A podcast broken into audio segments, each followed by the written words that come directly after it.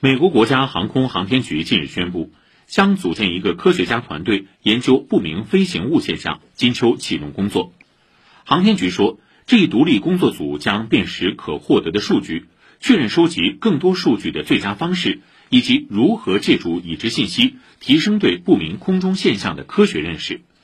据美联社报道，研究定于今年秋天启动，持续九个月，所需经费不超过十万美元。研究完全公开，不会使用机密军事数据。